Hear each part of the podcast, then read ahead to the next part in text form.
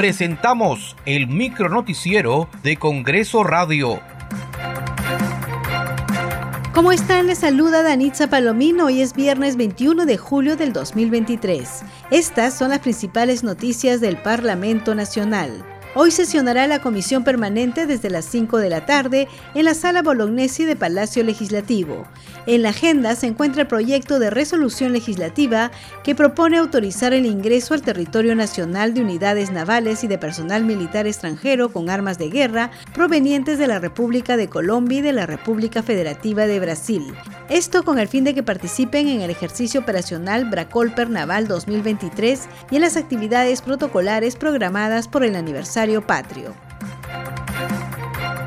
El presidente del Congreso, José William Zapata, concurrió a Palacio de Gobierno para asistir a la promulgación de la ley de creación de la Autoridad Nacional de Infraestructura ANIN, que establece disposiciones para la formulación, ejecución y mantenimiento de proyectos o programas de inversión. Que esta iniciativa es de carácter estratégico. Y pienso, señora presidenta, señor primer ministro, que ese es uno de sus valores más importantes porque estamos visualizando lo que es un corto plazo con 200 millones de, soles de inversión y un mediano plazo. Y quizás con el tiempo un mayor plazo, ¿no? Para obras que son de carácter emblemático, como dijo la congresista Diana González. Obras que pueden venir desde grandes carreteras o carreteras que se tienen que hacer de manera inmediata para solucionar problemas. Embalses que se están dando, por ejemplo, en Piura y hay que romperlos para que el agua llegue al mar.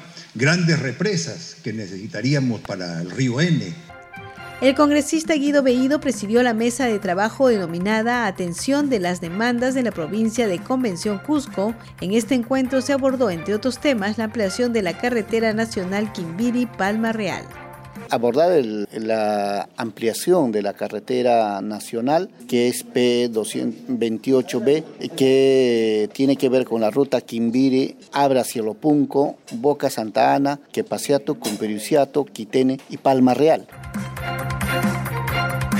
se publicó la ley que amplía el acceso de los internos de los establecimientos penitenciarios a los estudios de educación superior. Las universidades o los institutos y escuelas de educación superior licenciados podrán solicitar ante la SUNEDU o ante el Ministerio de Educación, según corresponda, la autorización para brindar los referidos programas especiales.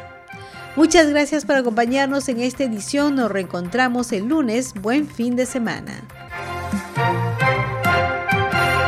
Hasta aquí el micronoticiero de Congreso Radio, una producción de la Oficina de Comunicaciones del Congreso de la República.